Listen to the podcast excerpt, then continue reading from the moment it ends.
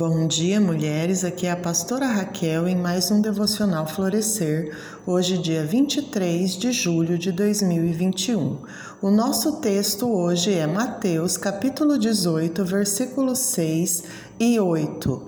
Gostaria que você lesse aí na sua Bíblia. O tema é Os tropeços. Aqui Jesus diz sobre a importância de não nos tornarmos pedra de tropeço para os irmãos da fé não apenas ao fato de nós pecarmos, mas a influência que podemos ter de levar outra pessoa a pecar. O mundo hoje está pervertido, encharcado de escândalo por todos os cantos. São escândalos na moda, nas conversas, na televisão, nos jornais, nos relacionamentos. Essa passagem bíblica nos leva a compreender que, assim como não podemos causar escândalos, também temos a obrigação de edificar o nosso próximo.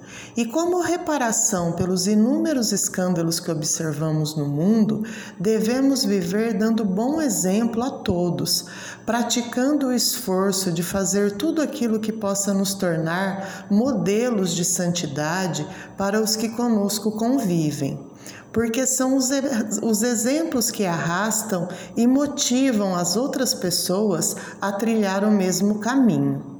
A cada momento, todo homem está influenciando seu próximo ou recebendo influência dele, continuamente dando e recebendo algo.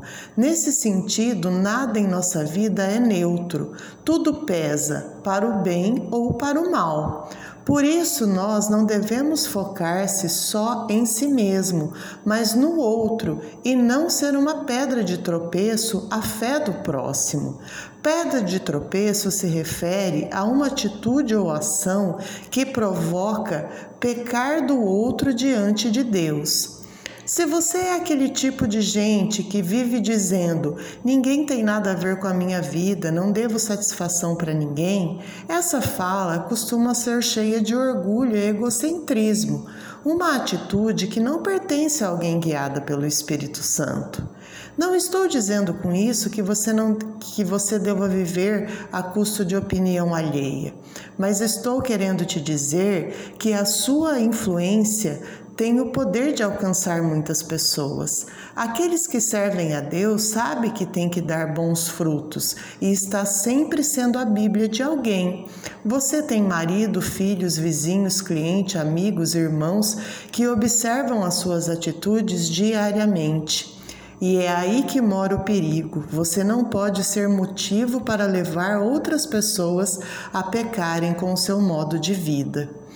As mãos que agem, os pés que andam e os olhos que veem devem estar a serviço do bem e não do mal, da santidade e não da iniquidade.